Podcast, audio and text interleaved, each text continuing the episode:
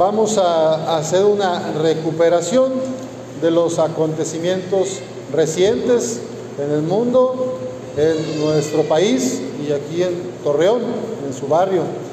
A ver, ¿qué noticias has escuchado? ¿Qué ha sucedido recientemente a nivel local, a nivel nacional y a nivel global? ¿Qué han visto? Escasez de agua, una problemática grave aquí en la laguna, en Nuevo León también, ¿verdad? ¿Qué otro tema has visto? Los suicidios de jóvenes, un incremento muy grande, de, de hecho algunos ya hablan de suicidios infanto-juveniles, porque hay incluso niñas, niños de 11, 12, que ya tristemente llegan a eso. ¿Qué otras noticias? A ver, también alguna buena habrá. No me digan puras tragedias. ¿Qué noticias buenas también podemos encontrar en este momento de la historia? Ven, ya hicieron llorar a la niña por esas malas noticias. Digan buenas noticias también. O sea, está bien lo de los periódicos, pero a veces hay unas buenas y esas no las decimos o no las compartimos. A ver, noticias. Yo tengo una, yo tengo una que les quiero compartir. Acaban de terminar la, las escuelas de perdón y reconciliación. Hicieron su primer taller del año, primer curso taller, cinco semanas que estuvieron teniendo dos sesiones por semana en la capilla San Felipe. Y se graduaron pues un grupo de ocho o nueve personas. Vamos un aplauso a las, al equipo Espere y a las participantes. ¿ya? Escuelas de perdón y reconciliación, tratar cómo ver eso de, de, perdonar las heridas que me han hecho, las ofensas que traigo, cómo manejar el dolor, el resentimiento. Y bueno, han tenido una experiencia bonita de liberación, de liberación, para no andar cargando cosas. Bueno, ¿qué otras buenas o malas noticias hay? A ver, dígame.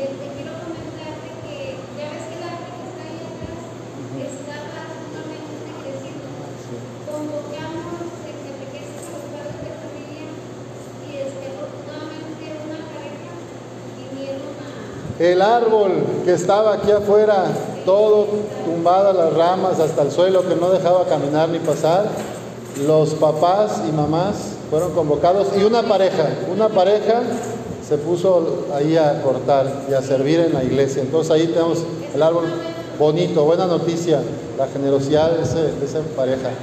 Bueno, también les damos un aplauso a esta pareja que, que sirvió y ahí tenemos ya una sombra donde resguardarnos. Bueno, ¿alguna otra noticia este, nacional o global? ¿Qué saben de la guerra de Ucrania?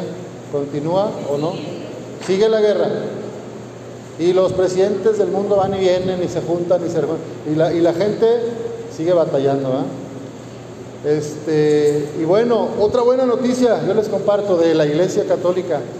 Celebramos el mes de junio el sagrado ¿Cómo hago un corazón? ¿Así? ¿Cómo lo hacen los chavos? ¿Quién sabe cómo lo hacen así? Ándale, ahí está. Celebramos el amor de Dios entregado totalmente por nosotros en la cruz. Y ahí me voy a conectar con la palabra de Dios. La invitación del Evangelio de hoy es es necesario que el Hijo del Hombre sufra mucho, que sea rechazado por los ancianos, los sumos sacerdotes y los escribas, que sea entregado a la muerte y que resucite al tercer día. La experiencia de Jesús como verdaderamente hombre y verdaderamente Dios es la del el dolor también, no solo el triunfo, el éxito y la alegría. Jesús pasó por muchos momentos de tristeza, de soledad, de ausencia o ese sentimiento de ausencia de Dios. Por eso empieza diciendo que Jesús había ido a un lugar solitario para orar. Estaba entrando en una crisis. Y esta era tal su crisis, los expertos en Biblia le llaman la crisis de Galilea, porque ya no sabía si estaba haciendo lo correcto, no tenía claridad Y entonces va y les pregunta a sus amigos, regresa de la oración y les dice, ¿quién dice la gente que soy yo? Ellos le contestaron, unos dicen que eres Juan el Bautista, otros que Elías y otros que alguno de los antiguos profetas que ha resucitado. Y él les dijo, porque con quien más había convivido en esos meses de vida pública, sanando enfermos, perdonando pecados, expulsando los demonios, levantando a los paralíticos, devolviendo la vista a los ciegos, el oído a los sordos, todo el bien que hizo Jesús. Y no entendía el mundo y la gente ni ellos. Entonces les pregunta directo, les confronta y les dice, ¿y ustedes quién dicen que soy yo? Se hizo un silencio, todos callados. Y nada más Pedro responde, el Mesías de Dios, el Salvador. ¿Tú te imaginas que el Salvador, que el elegido, el ungido, termine en una cruz como un delincuente? ¿Crees que ese va a salvar al mundo? Pues Jesús les dice severamente que no se lo digan a nadie, que Él es el Mesías. ¿Y de dónde nos viene la salvación? De ese hombre que asumió su misión, que se entregó hasta la última gota de sangre. Entonces Él le da una nueva perspectiva a todo el sufrimiento humano. Todo lo que te pasa de dolores, de sufrimiento, de enfermedades, de achaques, lo podemos cambiar y lo podemos convertir en salvación para otros. Qué edificante el enfermo la persona enferma que está viviendo su enfermedad con paciencia en manos de Dios. Y que lejos de que yo, el que lo voy a visitar, le dé ánimos y le diga, sí, tú puedes y Dios te ama y no sé qué, yo salgo de ahí y yo soy el que sale evangelizado, evangelizada por ese enfermo, por esa enferma. Ahí en el dolor, ahí en la cruz, hay salvación. Obviamente que nadie quiere, ¿verdad? Yo no quiero ser elegido para un cáncer. ¿Tú quieres ser elegido para un cáncer? O para una diabetes complicada o para una problemas cardíacos, como que no queremos, ¿verdad? Pero a ver, si alguien en tu familia, si tú tienes una enfermedad crónica, si se te complica un poco la salud, acuérdate que uniendo tus dolores a la pasión, a la entrega de Jesús, pueden convertirse en salvación para los demás y para ti mismo, para ti misma. En la hora de la prueba, dice San Francisco de Asís, hay que voltear a ver al crucificado, a que nos acordemos de lo que Él fue capaz por nosotros, por amor a cada una y a cada uno de nosotros. Cuando llega la hora de la prueba, lo único que puede salvarnos es mirar al crucificado y resucitado. No nos quedemos con que se quedó ahí colgado del madero, porque Cristo resucitó. Y ahí el llamado que les hace en aquel entonces a sus discípulos y hoy nos hace a nosotros. Si alguno quiere acompañarme, que no se busque a sí mismo, que tome su cruz de cada día y que me siga, pues el que quiera conservar para sí mismo su vida, la perderá y el que la pierda por mi causa, la encontrará. Ese la encontrará. Es una dinámica que va totalmente en contra de la lógica del mundo. La lógica del mundo es buscar mi propio bienestar, buscar mi propio querer, mis intereses, acumular, acaparar, dominar. Esa es la lógica de Satanás. La lógica, la lógica de Dios, la lógica de Jesucristo y de su Evangelio es la donación, el darme a los demás, el entregarme, el estar para el otro, el servicio, en el amor sencillo de cada día. El que quiera seguirme, tome su cruz de cada día y que me siga. Pues el que quiera conservar para sí mismo su vida la perderá, pero el que la pierda por mi causa la encontrará. Perder la causa, perder la vida por la causa de Cristo es vivir en el amor, es vivir como hermanos, reconociendo que el otro es mi hermano, es mi hermana. Somos iguales. No hay unos más listos o unos más queridos por Dios y otros menos. Gran parte de los problemas de nuestro tiempo está siendo la salud mental. Y yo tengo la idea de que muchos problemas de salud mental, depresión, ansiedad y angustia, vienen de una baja autoestima, de que la persona se siente que no vale o que no es tan amada por Dios o por los demás. Y de ahí se derivan otros muchos problemas de crisis, de tristeza y depresión que llegan hasta el suicidio a veces. Entonces, recuerda que el corazón de Jesús está ardiendo de amor por ti. Eres amada incondicionalmente, eres amado, no importa lo que hayas hecho, no importa lo que hayas pasado, lo que hayas vivido, Él te ama y te espera siempre, te quiere alimentar en la Eucaristía en la primera lectura decía, derramaré sobre la descendencia de David y sobre los habitantes de, Torreón y de la capilla de San Joaquín un espíritu de piedad y de compasión, y ellos volverán sus ojos hacia mí, a quien traspasaron con la lanza. En la hora de la prueba, lo único que puede salvarnos es mirar al que traspasaron, al crucificado. Vayamos a Jesús, veamos a Jesús y vivamos lo más que podamos cerca de su corazón. Podré así bendecirte mientras viva y levantar en oración mis manos. De lo mejor se saciará mi alma, te alabaré con jubilosos labios, dice el salmista.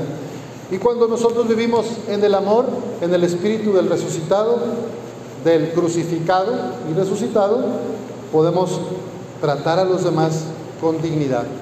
Y por eso en la segunda lectura Pablo nos dice, ya no hay diferencia entre judíos y no judíos, entre esclavos y libres, entre varón y mujer.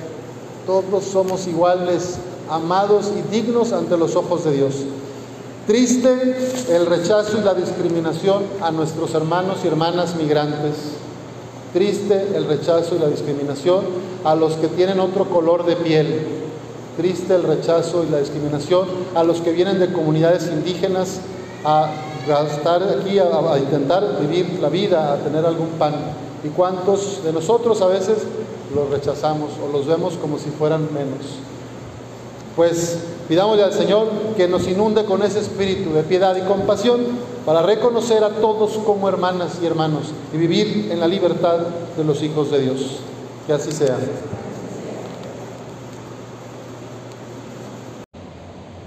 En este día nos alegramos con Irene Alejandra por tus 15 años, porque Dios ha estado presente en tu vida. La vida humana es alegría, es satisfacción y también a veces tristeza, también a veces insatisfacción. A veces es de mucho placer y gozo pero a veces nos toca también pasarla mal, sufrir por algún ser querido que se muere, por alguna enfermedad que tenemos, por alguna decepción amorosa, etc. La vida humana no es todo color de rosa, a veces hay dificultades. El Evangelio de hoy nos dice cómo podemos vivir esos momentos difíciles, esas pruebas. Jesús te indica, te dice, si alguno quiere acompañarme, que no se busque a sí mismo, que tome la cruz de cada día, su cruz de cada día y me siga. Quiere decir que Dios no nos pide imposibles, solamente que hagamos lo que podamos en nuestra vida, con nuestra familia, en la escuela.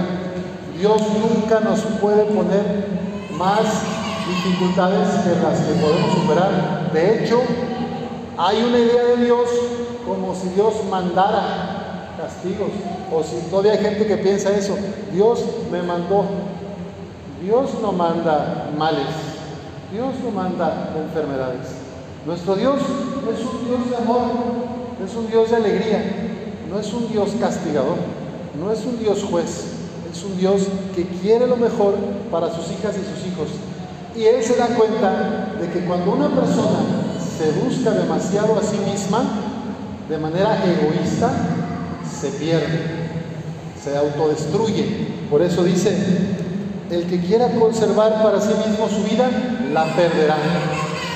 Pero el que la pierda por mi causa, por el Evangelio, ese la encontrará. ¿Y cuál es el Evangelio de Jesucristo? La buena noticia de que tenemos un Padre amoroso que nos creó por amor y para ser amados. Y en tu vida tú estás llamada a vivir esa experiencia que vivió también Jesús, de sentirse profundamente amado por nuestro Padre Dios. Todos los aquí presentes, tu familia, tus amigos, son testimonio del amor de Dios. Quiere decir que Dios te ama a ti a través de ellas, a través de ellos, de tu madre, de tus tías, tus hermanos, tus primos, los amigos, las, las damas, los chambelanes, bueno, la gente que te acompaña es el signo del amor de Dios para ti. El corazón de Jesús está ardiendo en llamas de amor por ti. Qué bonito mes. El mes del Sagrado Corazón es este mes de junio. Por acá tenemos una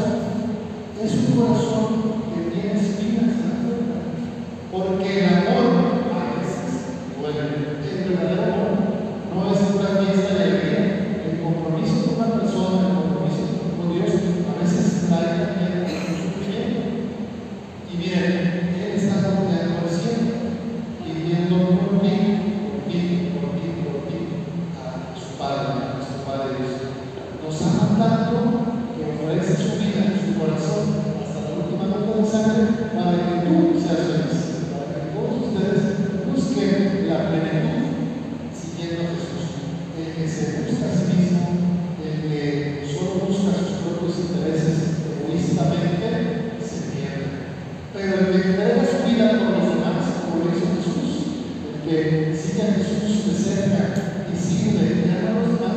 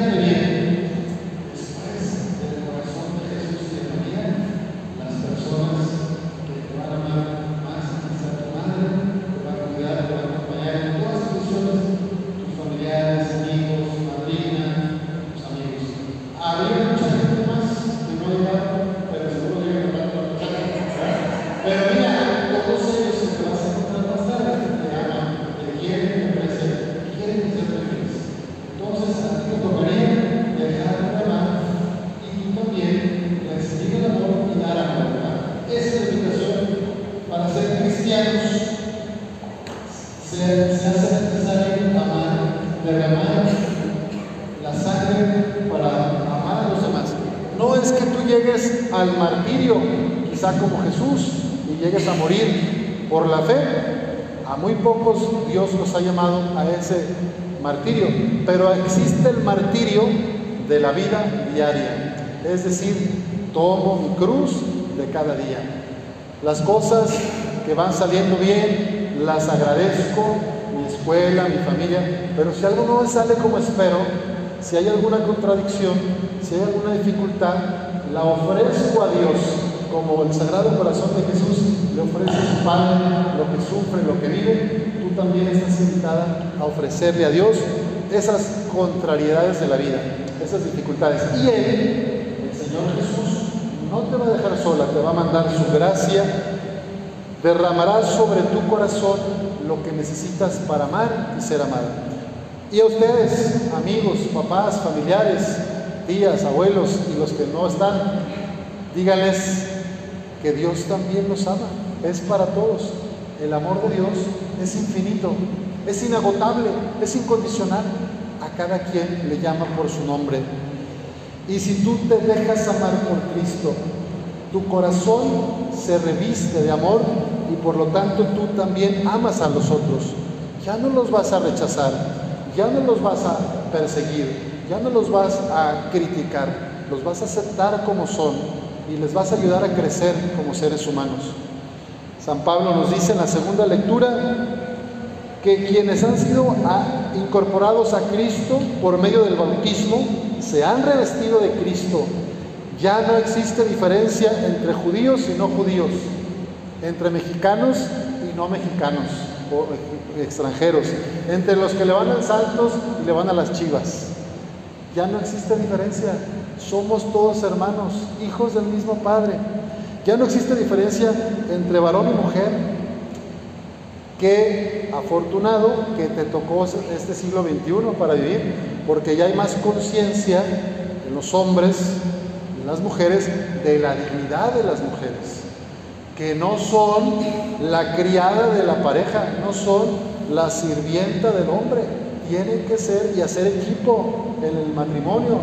Atención, chambelanes, atención, ustedes ya son de otra generación, no sigan los patrones tóxicos y destructivos que algunos de nuestros padres y abuelos tienen, porque ellos fueron criados con una educación así, machista, patriarcal. Ustedes están a tiempo para no repetir esa violencia física, esa violencia psicológica, esa violencia económica. Que Irene Alejandra y todas sus amigas puedan tener hombres, parejas que las respeten, que las quieran, que las cuiden y no tenerle miedo a la pareja, ¿verdad? Y también ustedes las chicas y las mujeres pues tienen que respetar y amar a sus parejas, a sus esposos. Yo no sé si tú te vayas a casar, estás muy chica, espérate, conoce, viaja, baila, estudia, haz tu carrera, ya a los 25 ya verás, no hay prisa. Pero sí les digo, hay que aprender que no hay diferencia entre varón y mujer, todos somos amados por Dios y todos somos descendientes de Abraham y la herencia que Dios nos prometió corresponde a todos. Jesús quiere que todos vivamos con alegría, con plenitud.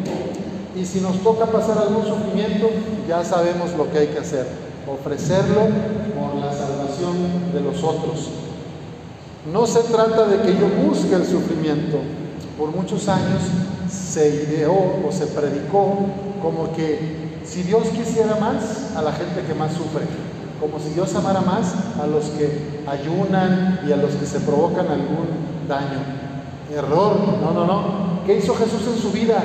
Jesús se la pasó sanando a los enfermos, expulsando a los demonios, liberando a los cautivos, levantando a los caídos. Si te fijas, Jesús se la pasó haciendo el bien. Quería que la gente no sufriera. Por lo tanto, no puede ser que nuestro Padre Dios quiera que suframos si Jesús vino a liberarnos. Entonces, a veces llega la enfermedad, a veces llega el desempleo, a veces llega una crisis de pareja, pero tú no lo buscas, simplemente sucede. Y ahí es cuando hay que acudir al Sagrado Corazón de Jesús, para que nos ayude a poder sentir su presencia y superar esas dificultades con su amor. Pues pedimos para ti, Irene Alejandra, que el Señor derrame su Espíritu Santo sobre tu vida, sobre corazón, sobre tu familia, para que siempre y en todas partes seas testigo de su misericordia, de su compasión, así sea. Este domingo séptimo, no, es décimo segundo, décimo segundo del tiempo ordinario. Este domingo ya 12 domingos del tiempo ordinario después de la Pascua, que vivimos el tiempo de Pascua, vemos en el Evangelio una invitación a la entrega, una invitación a la felicidad. ¿Quién de la capilla del Señor Jesús que está aquí, quién quiere vivir triste? Levante la mano a quien quiere estar triste, en depresión. Nadie, ¿verdad? ¿Quién quiere vivir con plenitud y con alegría? Yo. Pues hoy tenemos una invitación a la felicidad y un cómo. ¿Cómo se puede ser feliz en este mundo? Es curioso cómo algunas personas, ante algún problema en la familia, ante alguna dificultad en el trabajo, algún contratiempo en un proyecto que tenían, algún padecimiento físico, alguna enfermedad inesperada. Es curioso cómo algunas personas, no sé si se han dado cuenta, lo viven con mucha paz y tratan de hacer lo mejor que pueden y van superando esas dificultades. Otros, en cambio, a lo mejor yo estoy ahí, a lo mejor tú, nos desesperamos, renegamos, nos peleamos con Dios, con nosotros mismos. Y pobrecito el que se me atraviesa. Si yo estoy en un mal momento, estoy molesto, frustrada, enojada, enojado, de repente llega alguien y sin deberla ni temerla, pues yo ya me desquité con aquel, pobrecito. Niño, niña, suelen ser a veces los menores. Oye, qué importante en este Día del Padre, cómo manejar los sentimientos, cómo aprender a manejar las emociones, que en medio de las contradicciones de la vida, en medio de los problemas, ni la mamá ni el papá se desquiten con los pobres hijos. Qué importante aprender. Los abuelos tienen fama de que los malcrían a los nietos, que los consienten mucho, que les dejan hacer más cosas. Los papás luego tienen fama de que son muy estrictos, muy generales. Son etiquetas que se ponen.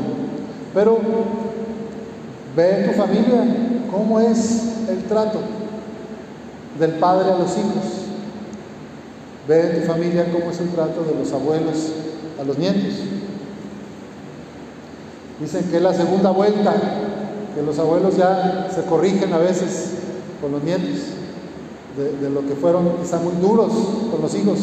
Bueno, hay que cuidarse, no caer en ningún extremo la educación, ni tan estrictos y tan sobre, tan exigentes que ahogues la personalidad de esa niña o niño que Dios te puso, ni tan laxos o tan sueltos que los dejas tan libres que pues que la plantita se puede torcer, ¿verdad? Es un equilibrio que solo ustedes, mamás, papás, van descubriendo y los abuelos pueden ayudar mucho con algún consejo, ¿verdad? Pues todos queremos ser felices y Jesús nos dice, si alguno quiere acompañarme, que no se busque a sí mismo, que tome su cruz de cada día y me siga. Pues el que quiera conservar su vida para sí mismo, la perderá. Pero aquel que la pierda por mi causa, ese la encontrará. En la lógica del mundo, me busco a mí mismo. La dinámica del egoísmo es acaparar, controlar, dominar al otro y que yo me ponga por encima de los demás. Quiero un trato especial. Patriarcado y machismo. El hombre dice yo soy el rey, atiéndanme. A veces así se ponen los hombres en las casas, el papá, no todas las casas. Me contaron que en otra parroquia a veces se, se portan así algunos papás. La invitación de Dios, fíjense lo que dice aquí la segunda lectura de San Pablo. Cuantos han sido incorporados a Cristo por medio del bautismo se han revestido de Cristo. Ya no existe diferencia entre judíos y no judíos, entre esclavos y libres entre varón y mujer, entre mamá y papá. Ya no existe diferencia, porque todos ustedes son uno en Cristo Jesús.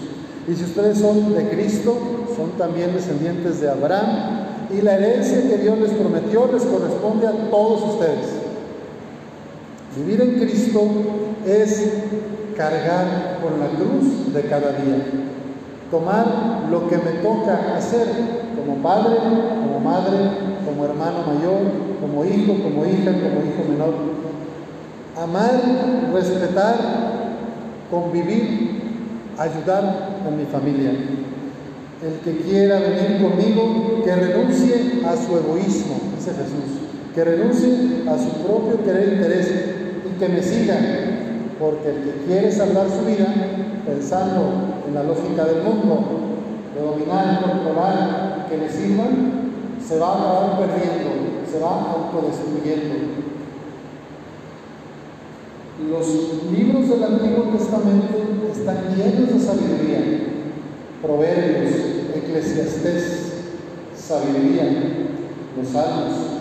Vayan a leer cuántas veces repite esta misma idea. El malvado por sus maldades perecerá. El lenguaje más popular es, en el pecado va la penitencia. Según sea mi conducta, mi comportamiento, lo mismo me voy a hacer daño, me voy a hundir. Y lo que es más triste, pues que a veces por estar autocentrados, por estar en ese plan egoísta, nos llevamos entre las patas a otros, en la familia, en el trabajo.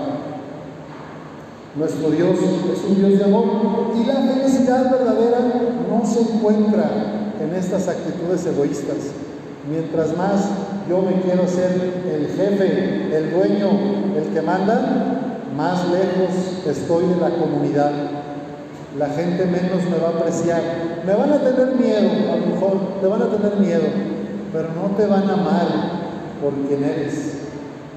Van a estar ahí, a lo mejor atrás de ti, porque les das algo. Pero el día que te vaya mal, se van a ir. ¿Se fijan? El tener, el poder, el dominar, no es felicidad. Las personas que quieren seguir a Jesús, pobre y humilde, siguen esta otra lógica de entregarse, de dar su vida por los demás. Por eso Jesús nos dice, el que quiera conservar su vida la perderá, pero el que la pierda por el Evangelio, por el amor, por el servicio, por la entrega a los demás, ese la encontrará. Aquí ya desde ahora serás feliz y luego en la vida eterna, donde ya no habrá ningún dolor. Así que, ¿cuáles son las cruces que cargamos? Alguna situación económica, el desempleo, problemas familiares, enfermedades, corrupción en el país, los robos, la delincuencia, las adicciones. Hay muchas cruces que vamos cargando en esta colonia, en nuestras familias. Pidamos al Señor que nos ayude a reconocer su voz en medio de estas cruces. Mis ovejas escuchan mi voz, yo las conozco y ellas me siguen. Que no seamos sordos a la voz del Señor que nos llama a vivir para amar, para servir y hacer felices a los demás. Nadie puede ser feliz si no lo hace amando a los otros. Pidámosle al Espíritu Santo que se derrame sobre nuestros corazones y que en nuestra debilidad y en nuestra fragilidad haga maravillas y podamos cruzar las fronteras de nuestro pequeño egoísmo para trascender a las necesidades de los demás, abrazándolos, respetándolos, queriéndolos. Que nuestra Madre Santísima de Guadalupe, maestra de amor, de unidad, que dejó la comodidad de su casa para ir a servir a su prima Isabel en su parto y posparto, ella nos este deseo de salir de nosotros mismos hacia los demás. Así sea.